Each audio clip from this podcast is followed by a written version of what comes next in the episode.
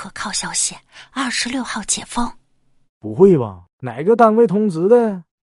哎呀，百分之七八十，你就等通知吧。从哪来的内部消息？我们小区楼下六个老太太亲口说的，他们里面有一个是算命的，算出来的。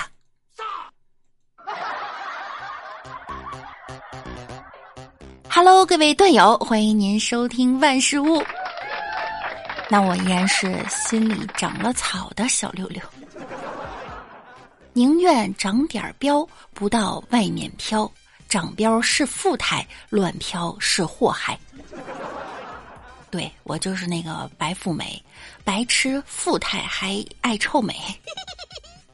以前呀丑不好意思发自拍，现在不一样了，我脸皮厚了。喜欢照相的朋友们呀，照片发原图有多危险，你们知道吗？在信息获取便捷的今天，不怀好意的人能轻松通过照片，在一小时之内发现我们所在的位置，甚至实施犯罪。不过呢，好在华为鸿蒙系统有一个照片分享脱敏的功能，可以开启隐私保护再发送照片，这样啊就可以去除照片拍摄地点、时间以及设备等信息。啊，还好我长得丑，不用怕。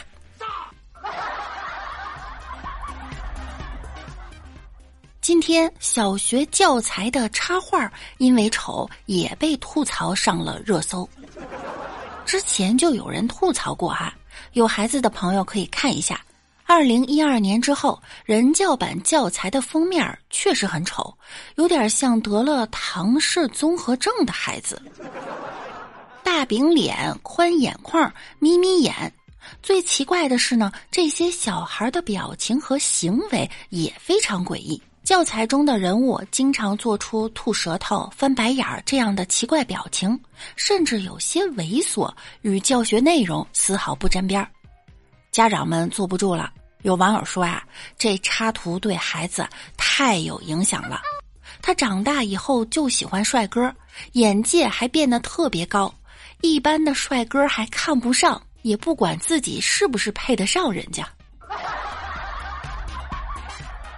还有网友说：“怪不得我女儿画的人物都这么丑，终于找到原因了。”也有网友说：“我是八零后，那时候我们的教材呀就挺好的。”有网友说：“牛，中国一大堆高校美术毕业生跑去送外卖了，一个送外卖的反而转行过来画画了。”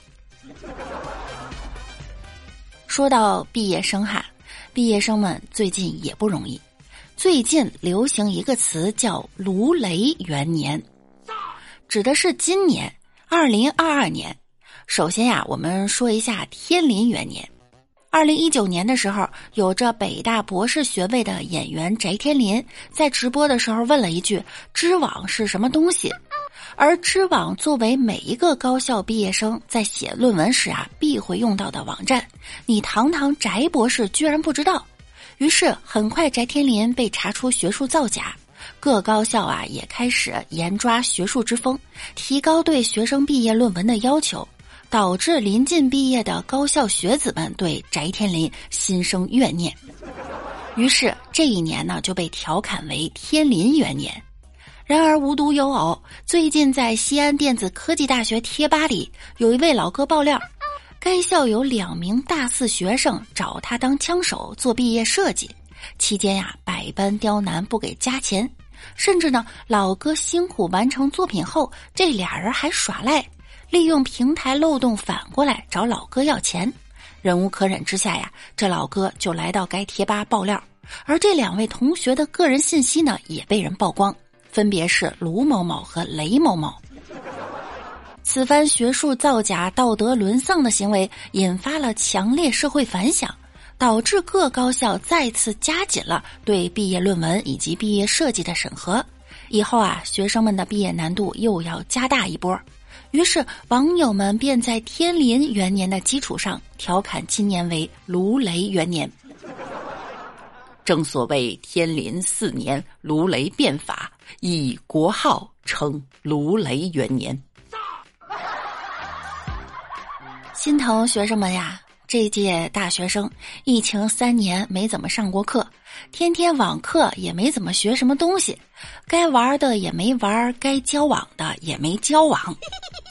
不过哈，也要平衡，就算没有疫情，你上课学东西了吗？别人见到对象心跳像乱撞小鹿，我见到对象跑到厕所哇哇想吐。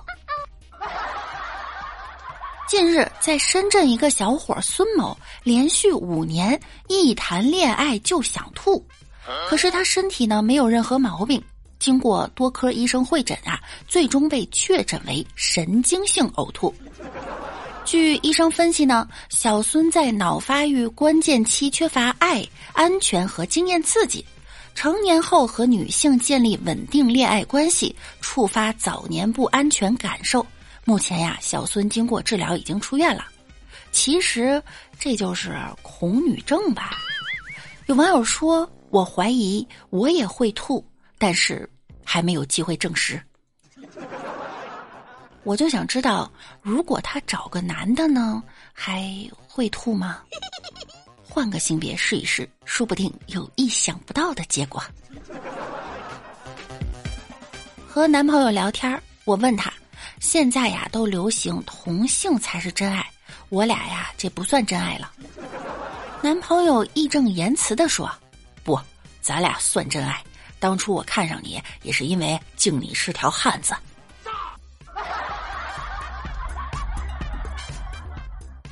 好啦，本期节目到这儿又要跟大家说再见了，记得点击订阅以及关注我，我们下期见喽，拜拜啦。